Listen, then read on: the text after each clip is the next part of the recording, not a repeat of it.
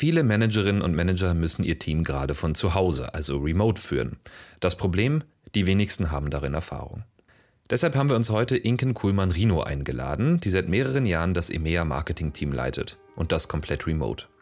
Sie verrät uns, was man tun kann, um trotz der Distanz Vertrauen zueinander aufzubauen, welche Tools beim Managen des Teams helfen können und wie die Kultur Einfluss auf den Remote-Führungsstil nimmt.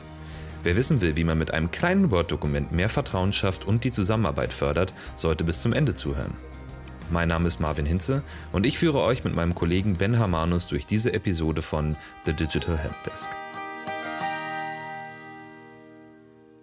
Hallo und herzlich willkommen zu unserer heutigen Episode. Und heute dreht sich alles um ein wahnsinnig relevantes Thema für alle, die jetzt von zu Hause arbeiten und ein Team zu managen haben, nämlich genau das, wie macht man das eigentlich? Wie manage ich ein Team? Und dafür heute mit in unserem absolut virtuellen Podcast-Studio sind mein lieber Kollege Ben Harmonus und Inken Kuhlmann-Rino und sie managt das EMEA-Marketing-Team bei HubSpot. Hallo, ihr beiden. Hallo zusammen. Hallo. Ja, Inken, schön, dass du heute vor allen Dingen unser Gast bist, weil ähm, wir haben natürlich jemanden gesucht, der schon absolut Erfahrung hat im Managen von Teams. Und du arbeitest ja tatsächlich schon seit zweieinhalb Jahren, jetzt knapp remote.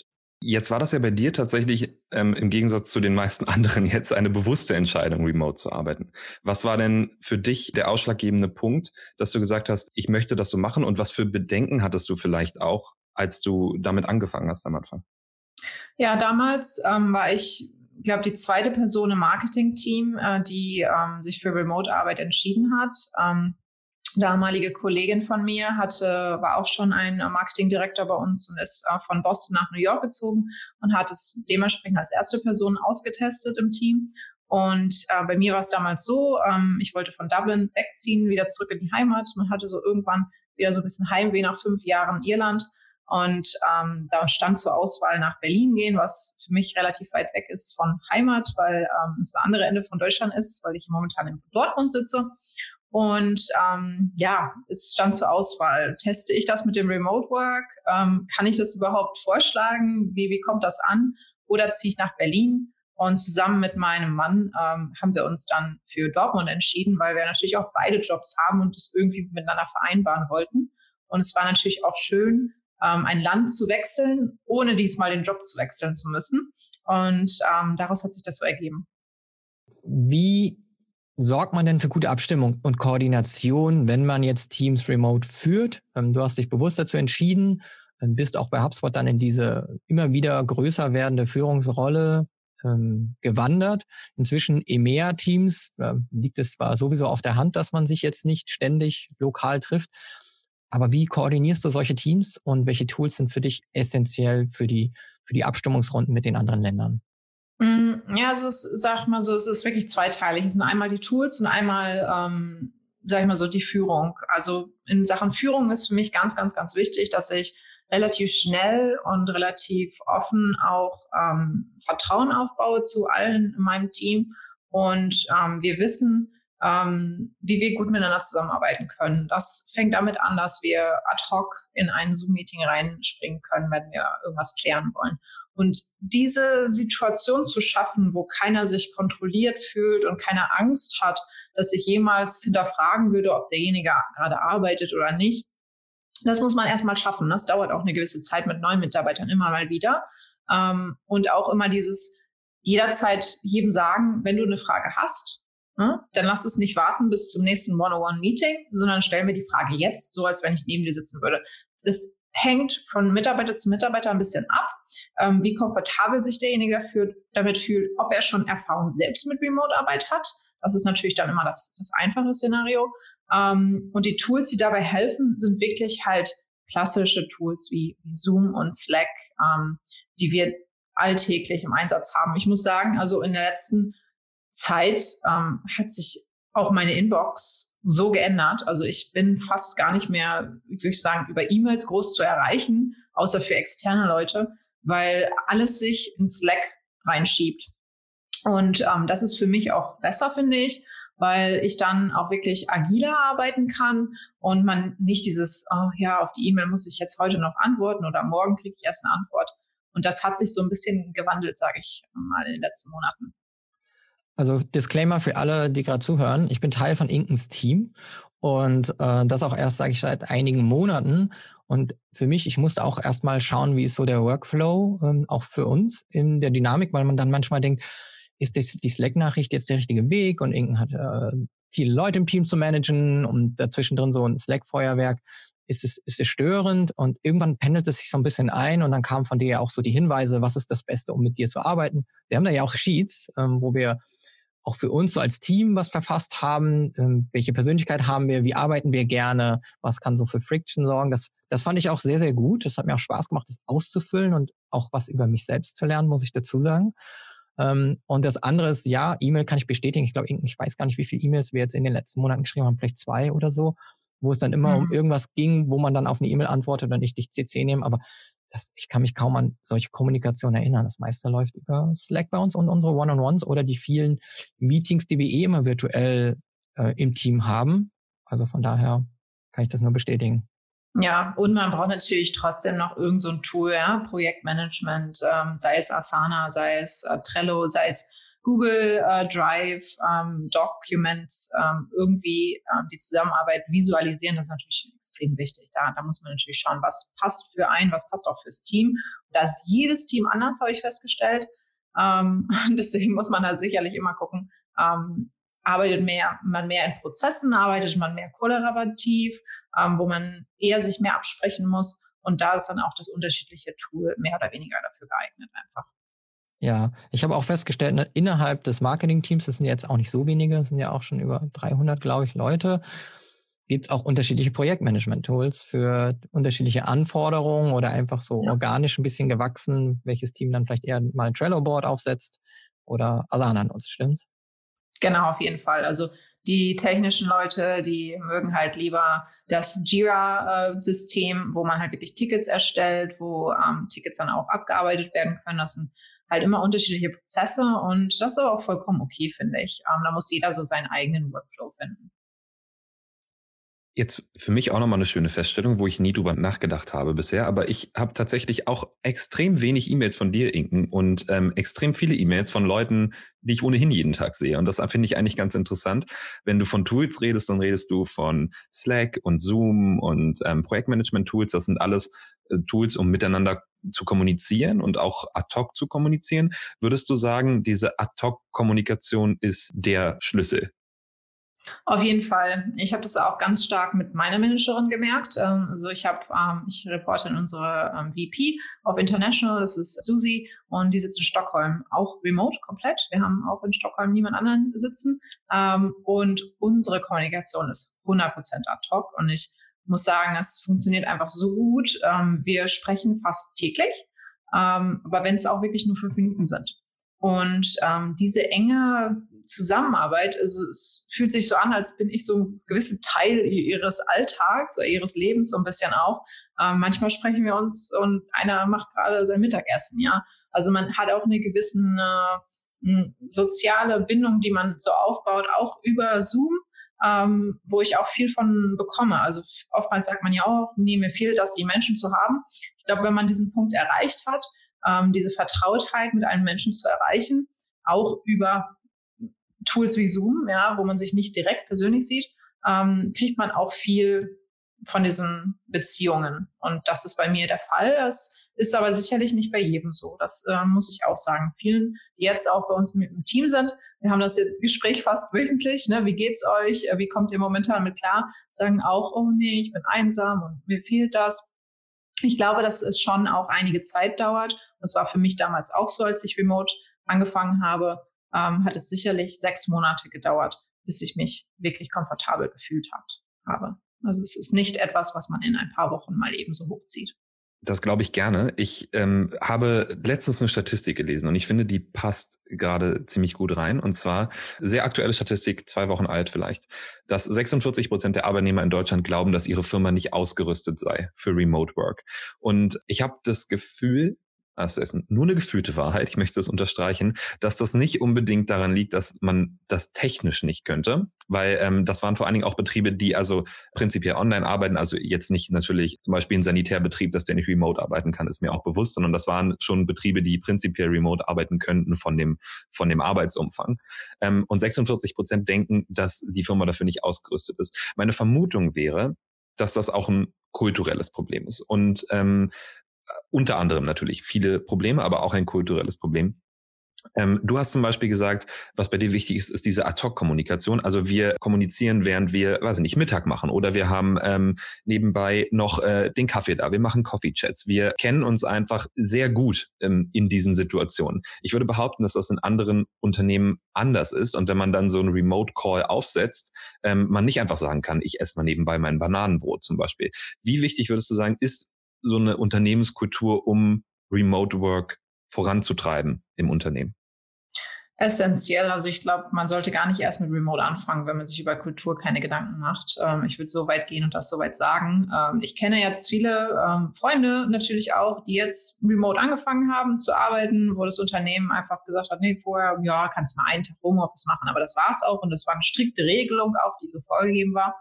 Und die jetzt auch äh, Videokonferenzen haben oder Telekonferenzen ähm, und wo alle ihre Kamera aushaben, ja, und jeder nur so, so stumm, stummer Teilhaber ist irgendwie und es auch überhaupt nicht normal ist, dass jeder einfach die Kamera anhat, es sei denn, man hat wirklich irgendeinen Grund und man hat irgendwie was gerade irgendwie zu Hause, wo man sagt, nee, ich kann die Kamera nicht anmachen, mein Kind ist im Hintergrund und rennt gerade wild durch die Gegend. Ähm, und das sind so gewisse Grundsätze in der Kultur, die man auch schaffen muss, dass Leute sich damit komfortabel fühlen und dass man das nicht einfach so als, als Regel setzt, sondern sagt, okay, ne, wir haben einen gewissen Arbeitsalltag, auch durch diese Remote-Arbeit, und den wollen wir einhalten. Und äh, wir schätzen jeden gleich wert. Jeder hat die gleichen Chancen, egal von wo er arbeitet. Und ich glaube, das fällt vielen Unternehmen sehr, sehr, sehr schwer, das Vertrauen an Mitarbeiter abzugeben und festzustellen, dass man durchaus ein relativ großes Team remote leiten kann.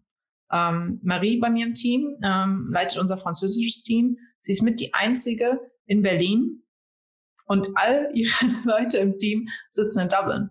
Und am Anfang, ähm, als wir sie dafür befördert haben, kam ganz viel Kritik von anderen Leuten aus anderen Teams, ähm, aus dem Sales-Team, äh, die mit denen wir eng zusammenarbeiten, sagen, nee, nee, Marie, können wir nicht dazu äh, äh, befördern? Was ist denn? Ja, die sitzt doch nicht im, im gleichen Standort wie ihre Mitarbeiter und eigentlich, okay, wir wollen in Paris ein Büro aufmachen, sollten wir dann nicht die Person da sitzen haben? Und es war ein, ein bisschen eine Diskussion intern, die auch wir durchleben mussten am Anfang, ähm, als wir Remote Work angefangen haben. Und es hat sich stark gewandelt. Und man hat jetzt plötzlich festgestellt, dass die Location einfach keinen Unterschied macht für einige Positionen ist ja eigentlich auch ein ganz interessanter Tipp hier, weil man dann innerhalb der Firma oder wenn man rekrutiert sicherstellt, wir holen die beste Person für den Job und nicht die beste Person für den Job, die fünf Minuten ums Eck vom Office wohnt. So jetzt mal übertrieben gesagt, weil ja. in Berlin zum Beispiel ist es wirklich ja teilweise noch so, da sucht man sich ja den Job schon fast so aus, dass er möglichst sogar noch in der Nähe von einem ist, ähm, weil einfach auch die Stadt dann so groß ist. Es gibt Metropolen, die sind noch größer. Also der Radius schränkt dann schnell ein und so ist es einfach eine, eine ganz andere Frage, auch einfach, wie gut sich ein Unternehmen entwickelt. Und das sollte man dann einfach mit beachten, dass man die besten Leute für den Job holt. Also eine super Opportunity vielleicht für Unternehmen da draußen so zu denken. Auf jeden Fall.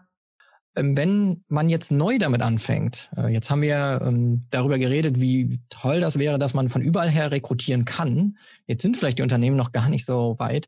Was ist denn dein Ratschlag dafür, wenn man mit Remote-Arbeit anfängt? Wie sollte man da vielleicht starten? Ja, also ich würde klein anfangen. Ich würde schauen, äh, entweder fange ich ähm, in einer Abteilung an, ähm, die es mir leicht macht, mit Remote Work anzufangen. Bei uns war das ganz klar, Marketing haben wir vorgeprescht unternehmensweit. Ähm, wir haben mittlerweile auch immer noch die meisten Remote-Arbeiter im Marketing, auch die meisten Leader, ähm, Manager, Direktoren, egal wer es ist, ähm, im Marketing, die remote sind. Das bietet sich natürlich auch bei unserer Arbeitsweise ein bisschen an. Ähm, das heißt, wir haben so ein bisschen den Weg geebnet, für die anderen Departments in HubSpot, die das dann auch alle adaptiert haben. Und das hat sehr geholfen, weil man eine gewisse Lobby gebildet hat und man hat ein gewisses Testrahmenfeld. Das haben wir nicht bewusst entschieden, es hat sich bei uns so ein bisschen organisch entwickelt. Aber ich glaube, dass es schon sinnvoll ist, dass man erstmal mit einem gewissen Rahmen anfängt und ganz klar sagt, okay, welche Kultur wollen wir schaffen hier? Ähm, wie wollen wir das erweitern? Und ähm, auch bei jedem Job, den ich ausschreibe, mir Gedanken mache, muss der im Büro sitzen oder kann das ein Remote-Job sein? Ähm, und wenn man diese Überlegung jedes Mal tätigt, dann stellt man doch oft fest, ja, okay, wenn ich jetzt mal alle Vorurteile wegnehme, weil wir haben sicherlich immer noch viele Vorteile, so ja, ich hätte natürlich schon gerne, wenn derjenige neben mir sitzen würde, das wäre natürlich schön. Aber wenn ich all das mal wegnehme, habe ich trotzdem sehr, sehr viele Stellen in, in, in vielen Unternehmen, die einfach auch remote getätigt werden können. Ich stelle mir gerade vor, ich wäre ein ähm, Manager und müsste quasi remote mein Team leiten. Und äh, wenn ich so darüber nachdenke, dann stelle ich mir vor allen Dingen die Frage, also äh, so ein moderner Manager für mich ist ja auch immer der erste Ansprechpartner für ähm, weiß ich nicht, Probleme aller Art, ja, also Probleme ähm, mit, ähm, weiß ich nicht, anderen Kollegen, Probleme mit der Arbeit, mit dem Workload ähm, und vielleicht auch Probleme privater Art, wie man irgendwie seinen Arbeitstag äh, managen muss. So mit diesen Problemen kommen die Leute zu dir. Ähm, und ich würde behaupten, es gibt auch wahrscheinlich für dich Situationen, wo du riskante Situationen irgendwie managen musst. Macht der Umstand, dass du remote arbeitest, dir das schwerer? Wie gehst du damit um und wie baust du überhaupt so ein Vertrauensverhältnis zu deinen Mitarbeitern auf?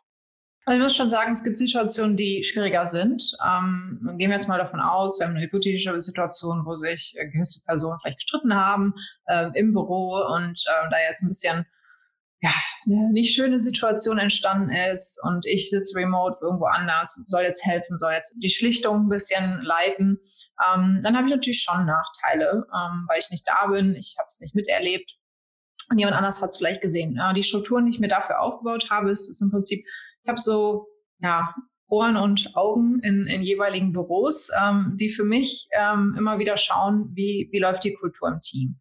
Ähm, immer wieder Check-ups mache, nur rund um Kultur mit gewissen anderen ähm, seniorigen Menschen, die ich bei mir habe, denen ich vertraue, die einfach einen Blick darauf haben, wie es läuft.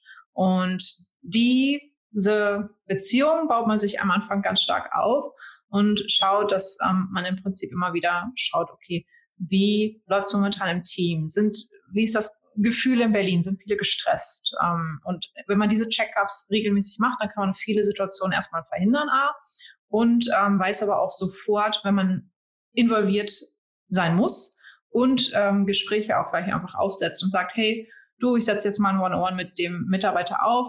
Ähm, ich habe das Gefühl, da ne, laufen einige Situationen vielleicht nicht ganz gut in dem, dem Büro und ähm, bin da proaktiv. Das ist so meine Art, mit solchen Situationen umzugehen. Ähm, und ich weiß, dass die Situationen für jeden Manager immer schwierig sind. Egal, ob man im Büro ist oder remote, es äh, ist immer keine schöne Situation, wenn man solche, solche Problemchen lösen muss. Das bestimmt. Ich frage mich, ähm, wenn du wenn du sagst, du suchst dir dann Leute und die berichten so ein bisschen über die Kultur, wie ist das ähm, Arbeitsklima insgesamt, wo setzt du da quasi die Grenze zwischen ich muss gut informiert sein, wie das in dem Team abläuft und ähm, dass andere das Gefühl haben, sie werden ausspioniert quasi von ihren ähm, direkten Vorgesetzten, Kollegen, wie auch immer. Ja, also ich muss sagen, das ist bei uns eigentlich ähm, eine sehr offene Kultur. Wir sind auch sehr transparent. Ähm, ich habe mit jedem Mitarbeiter die Möglichkeit, offen und ehrlich eine Antwort zu bekommen. Wie fühlst du dich gerade? Bist du gerade gestresst? Das, dieses Grundvertrauen baut man sich auf, ähm, sodass man eigentlich diesen, diesen Gut-Check, diesen äh, Team-Check im Prinzip immer nur so alle paar Wochen mal durchführt. Ähm, bewegen wir uns in die richtige Richtung? Sind Leute weniger gestresst? Vor zwei Wochen hatten wir eine stressige Zeit, ähm, so dass es eigentlich nicht als Kontrolle wirklich dient, sondern einfach nur für mich, um sicherzugehen, dass meine Wahrnehmung mit der übereinstimmt, die auch vor Ort ähm, stattfindet. Also das durchgehende Element ist äh, quasi Kultur. Du brauchst eine funktionierende Kultur, du brauchst ein ähm, funktionierendes Vertrauensverhältnis zu all deinen Vorgesetzten. Also du darfst nicht das Gefühl haben, wenn du sagst, es läuft gerade nicht so gut, dass das schlecht auf dich zurückfallen könnte. Ne? Und ich glaube, das ist ganz, ganz wichtig. Es wird wichtiger noch, wenn man remote arbeitet, eben genau dieses Vertrauensverhältnis zu schaffen. Und zwar nicht nur auf einer persönlichen Ebene, ähm, du zu, zu deinem Team, sondern einfach auch ein gewisses ähm, Vertrauen in die Firma und dass die Kultur eben so funktioniert, dass man offen über solche Sachen reden kann? Ja, auf jeden Fall. Ähm, ich glaube, das ist so mit der Grundstock jedes Unternehmens, ist, ist die Kultur. Ähm, damit ähm, bestimmt man schon viele, viele Abläufe. Ja, bei uns dieses Use Good Judgment ist zum Beispiel ein, ein Begriff, wo viele am Anfang total Probleme mit haben, wenn ich den Entscheidungsräume gebe, die sie vorher nie hatten, und dann sage, ja gut, äh, was ist denn deine Einstellung? Wenn das jetzt dein Unternehmen wäre, was würdest du machen? Und viele dann sagen, ja, oh, ich weiß nicht, hm, kannst du mir trotzdem noch sagen, ob das okay ist? Ähm, und man diesen, dieses große Vertrauen einfach an Mitarbeiter weitergibt, so zu handeln, wie sie es selbst auch tun würden, wenn es ihr Unternehmen wäre oder wenn es ihre Situation wäre, dann ähm, hat man schon 99 Prozent der Probleme, die man sonst hat, eigentlich auf den Weg geschafft. Ja, ich habe auch das Gefühl, dass der, dieses Prinzip des Unternehmers im Unternehmen, dass das auch immer wichtiger wird, dass man das Gefühl hat, da gibt es einfach eine ganz große Ownership. Und ich mag unseren Code da sehr gerne, dieses Use Good Judgment, dass man da am Ende doch nochmal drüber nachdenkt. Was mir auch gefällt, ist, dass ich festgestellt habe, dass das auch ganz oft im Team fällt. Also manchmal unterhalten wir uns. Ähm, jetzt habe ich den neuen Kollegen Pablo, ähm, der PR für EMEA managt. Und manchmal sitzen wir da und überlegen, sollen wir das jetzt tun oder nicht? Und dann sagt Pablo zu mir, ja, use good judgment. Denkst du nicht auch, das ist eigentlich gut, das sollten wir tun? Und ich sage, ja, das ist im Interesse der Company. Ich denke an die Company und du doch auch. Und dann merken wir, okay, ja, wir haben die Passion für die Company. Wir wollen halt einfach was ähm, nützlichen Content für die Nutzer da draußen generieren. Wir denken drüber nach, erfüllen wir diese Kriterien? Und dann wissen wir, ja, das ist richtig, was wir tun. Ähm, und das finde ich eine schöne Sache, dass wir das auch leben und dass das nicht nur so eine Phrase ist, die dann mal aus dem Management kommt, sondern wir unterhalten uns wirklich darüber. Und das ist einfach eine schöne Sache. Wenn wir jetzt so ein bisschen, jetzt haben wir so ein bisschen über ähm, Kultur, über Konflikte kurz gesprochen. Wie ist es denn mit der Performance? Wenn man jetzt remote ein Team leitet, und ich glaube, wir haben auch schon über Trust und dieses Vertrauen gesprochen, dass das eigentlich das initiale Problem dafür ist, dass es vielleicht Remote Work irgendwo nicht gibt.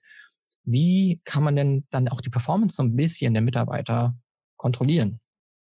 Mm, ja, ich glaube, das ist bei uns ganz schön gegeben, dadurch, dass wir halt auch Transparenz als eines unserer äh, Core Values ähm, im Culture Code haben. Das heißt, Transparenz von oben bis unten ähm, durch. Und das heißt nicht, wir sind alle gläsern und wir wissen alle minütlich, was, was jeder macht, sondern einfach, wo stehen wir mit unseren Metriken auf der Unternehmensebene und ähm, welche ja, Beisteuerung können wir live leisten im Prinzip als einzelner Mitarbeiter, als einzelnes Team. Äh, wofür sind wir zuständig?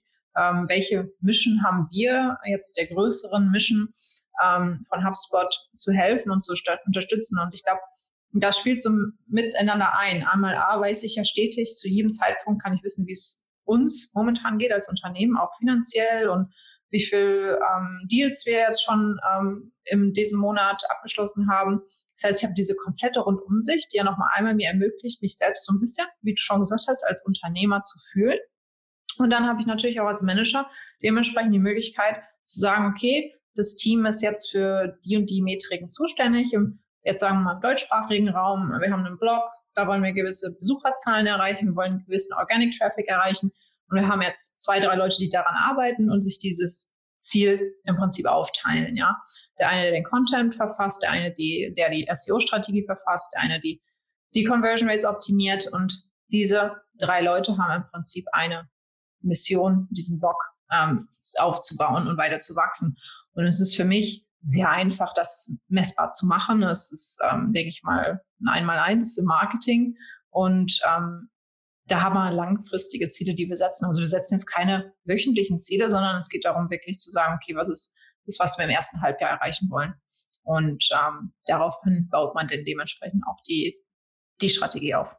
Ich muss sagen, wir haben ja auch sehr viele junge Leute im Team.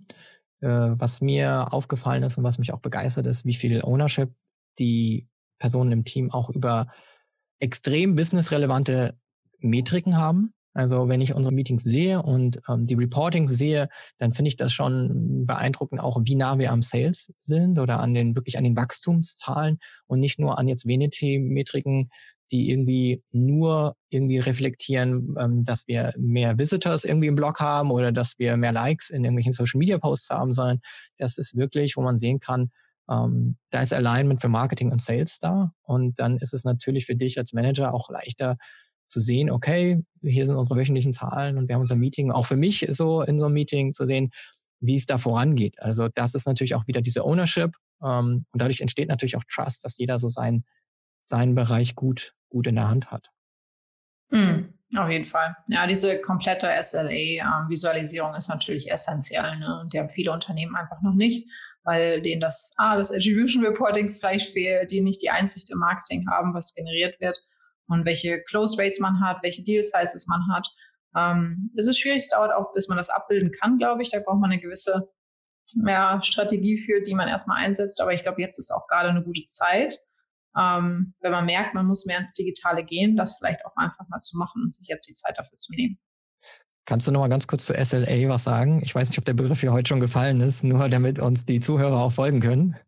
Ja, es ist ein uh, Service Level Agreement und zwar haben wir ein Agreement zwischen Marketing und Sales geschlossen äh, für jede Region, für jedes Team, ähm, wie viel Demand, also neue Kontakte und neue, bei uns sind das neue Domains im Prinzip, ähm, wir dem Sales-Team liefern. Und was wir dann natürlich auch erwarten, ist eine ähm, Abarbeitung dieser neuen Kontakte im Sales innerhalb von 24 Stunden. Das heißt, diese zwei Metriken spielen wir gegeneinander auf und schauen, ob wir die monatlich erreichen, wie die Zusammenarbeit da ist.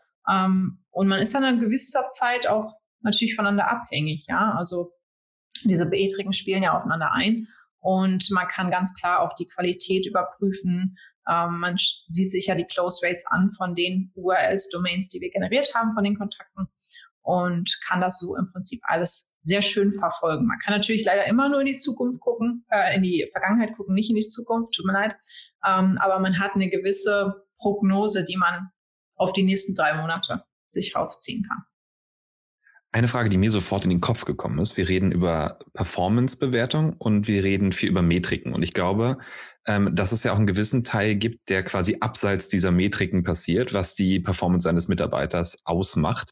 Wie misst du denn diesen Teil, der sich jetzt beispielsweise nicht direkt in Close Rates, ähm, generierten Leads äh, und so weiter niederschlägt? Ich muss sagen, das ist super einfach, weil ähm, ich sag mal so, äh, wir nennen es ja bei uns hard. Ähm, wenn jemand hard zeigt, ähm, das ist unser Begriff, ähm, dass er humble, effective, adaptable, transparent ist ähm, und das auch in, mit seinen Mitarbeitern zeigt, mit seinen Teamkollegen. Ähm, und ich sage, das ist immer einfach zu bewerten, weil wenn du ein gutes Verhältnis zu jemandem hast, und es keine Streitigkeiten gibt, es gibt keine Konflikte, dann läuft alles wunderbar und derjenige kann vielleicht noch an gewissen Kommunikationsstilen ein bisschen arbeiten, ein bisschen proaktiver werden, vielleicht ein bisschen mehr kommunizieren über seine Resultate. Aber das ist für mich immer das Einfachste zu bewerten, weil, ähm, naja, das liegt mir vielleicht auch ähm, so ein bisschen diese Soft Skills, das, das mache ich gerne. Ich versuche da gerne auch aus jedem immer das Beste rauszukitzeln. Also, dass man ein schönes Team hat und eine schöne Teamatmosphäre schafft. Ähm, aber klar, das sind Bewertungspunkte. Die sollte man auf jeden Fall in jedem Performance Review auflisten. Und die sind zum Teil auch wichtiger, finde ich, als ob man jemanden da sitzen hat, der ein perfekter SEO-Typ ist, die ein Resultat nach dem nächsten raushaut. Aber kein Mensch kann mit dem zusammenarbeiten, weil er einfach nicht kommuniziert oder in keinen Meetings geht, immer zu spät ist.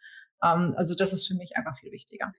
Interessant, dass du das so sagst, weil das ist ähm, counterintuitive, sagt man. Also es, äh, man hätte es nicht erwartet, dass du sagst, dass diese, diese soften Faktoren leichter für dich zu bewerten sind als die äh, harten Faktoren sozusagen oder halt ähnlich leicht auf jeden Fall.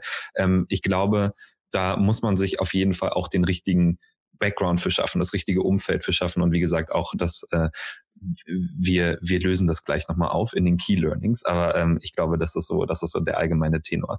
Was glaube ich, für uns jetzt noch super interessant wäre, wenn ich ein Team manage, und du machst das ja jetzt schon ein paar Jahre, remote, was würdest du sagen, sind die zwei bis drei wichtigsten Sachen, die man am besten von Anfang an machen muss als Manager, die man, ähm, wenn man jetzt in der Situation ist, das Team remote zu managen, am besten heute noch machen sollte? Mhm, ja, fang auf jeden Fall direkt an mit einem Dokument. How to work with me nenne ich das. Also wie möchtest du mit mir zusammenarbeiten? Das setzt du für dich erstmal auf, nur für dich als Manager. Du überlegst dir, wie gestaltest du deinen Alltag? Ähm, was sollte derjenige vielleicht auch über dich wissen? Du hast zwei Kinder, du hast einen Hund, du hast ein Pferd, äh, das ist dein Hobby, hast eine gewisse Intro, die du in diesem Dokument schaffst, wurden eine gewisse Persönlichkeitsebene aufgebaut wird. Ganz, ganz, ganz wichtig. Hier bauen wir das Vertrauen erstmal auf, so dass jeder auch etwas über den anderen weiß. Ähm, dann fängst du an zu listen und schaust, okay, wie ist dann dein optimaler Tagesablauf. Das heißt, ich zum Beispiel, ich hasse Freitag-Meetings. Ich hasse sie einfach. Ich mag es nicht. Freitags möchte ich meine Woche äh, beenden. Ich möchte meine Projekte fertig machen und nicht noch über irgendwas diskutieren, was wir eher erst in der nächsten Woche ansprechen können oder weitermachen können. Das heißt, mein Team weiß das im Prinzip und ähm, weiß dann auch ungefähr, wo ähm, die Meetings am besten zu setzen sind. Es gibt Leute, die haben keinen Bock auf Morgens-Meetings, weil die erstmal reinkommen müssen. Also all das liste ich auf, ähm, dass gewisse ähm, Arbeitsstrukturen verinnerlicht werden von neuen Teammitgliedern und ähm, dann auch gewisse Background-Informationen zu, magst du E-Mails über Slack? Bei mir ist es ja ganz klar Slack. All diese Sachen listest du auf und das erstellst du erstmal für dich als Manager, teilst es dann mit deinem Team und bittest dann dein Team, das auch für sich selbst auszufüllen. Dann habt ihr ein Meeting und ihr geht gar nicht in die Dokumente rein, sondern ihr sprecht einfach nur darüber, was hat euch denn überrascht? Was hat denn Ben gerade da geschrieben, was ihr nicht wusstet, was euch überhaupt nicht bewusst war? Ähm, und dann hat man schon mal eine gewisse Diskussion geschaffen, wo man sich alle auch nochmal besser kennenlernt. Also das ist eins. Zwei ist ähm, regelmäßiger ja, lockere Catch-ups versuchen einzuführen. Das heißt, ähm, beginne jetzt darüber nachzudenken, ähm, wenn ich jetzt eine Frage an Ben habe, zack, setz eine, frag ihn, ob er gerade fünf Minuten Zeit hat, bespreche das über Zoom. Nicht über E-Mail, nicht über Slack. Ähm, wie kann ich mich wirklich agil miteinander austauschen? Die zweite Aktion, die ich sofort stetigen würde. Schritt drei, einmal pro Woche habt ihr ein Meeting im Team und ihr sprecht nur über, wie geht's euch gerade, was habt ihr am Wochenende gemacht, ähm, was steht an, nichts ähm, Arbeitsrelevantes. Diese drei Dinge kannst du sofort heute am Tag aufsetzen, tun, kosten dich nichts, sind einfach ähm, und bringen dich ein Stück weiter in eine gute Teamkultur. Ich glaube, das ist ein schöner Punkt, um zu sagen, wir äh, machen noch mal ein kleines Wrap-up und äh, nehmen das so mit mit diesen Action-Items sozusagen. Mein Verständnis ist, wie ich das so von dir heute gelernt habe, es ist äh, ein extrem wichtiger Punkt, ist Kultur. Du brauchst diese Unternehmenskultur. Du brauchst das Gefühl von, ich nenne es jetzt mal Empowerment für deine Mitarbeiter, dass sie Sachen selber entscheiden können und dass sie sich auch wohl dabei fühlen und dass sie auch Vertrauen zu dir und dem Unternehmen haben, ihren Job einfach so ausüben zu können wie sie es machen. Ich, also das ist so die, die, die Basis dafür. Eine offene Atmosphäre zu schaffen, wo alle sich wohlfühlen und eben auch wahnsinnig viel kommunizieren können. Und das wäre der nächste Punkt. Kommunikation, Kommunikation, Kommunikation. Ne? Kann man zu viel kommunizieren, ähm, wenn man als Team zusammenarbeitet? Ähm, man muss natürlich Wege finden, wie das für alle passt. Das hast du ja eben auch nochmal schön beschrieben, wie man das am besten macht. Aber ich glaube, zu viel kommunizieren ist ganz, ganz schwierig. Und dann der letzte Punkt, der mir auch speziell aufgefallen ist, als ich bei HubSpot angefangen habe, der auch für mich wahnsinnig wichtig ist, ist dieses gemeinsame Verständnis von, was wollen wir erreichen, wo geht die Reise hin, mit welchen KPIs messen wir das? Und wie wird das kommuniziert, also diese Transparenz dahinter. Und ich glaube, das ist extrem wichtig, ähm, dass man diese, diese Transparenz auch gegenüber seinen eigenen Metriken schafft und sagt, wir wissen alle, von, also von, von vornherein sozusagen, ohne dass dir dein Manager das jeden Tag sagt, woran wir arbeiten und warum wir daran arbeiten. Und ähm, ich glaube, das ist auch ein sehr elementarer Faktor davon. Ich bedanke mich bei dir, Inken, dass du dir die Zeit genommen hast für unsere kleine Podcast-Episode und würde sagen, wir hören uns beim nächsten Mal. Vielen Dank fürs Zuhören. Bis dann. Tschüss zusammen.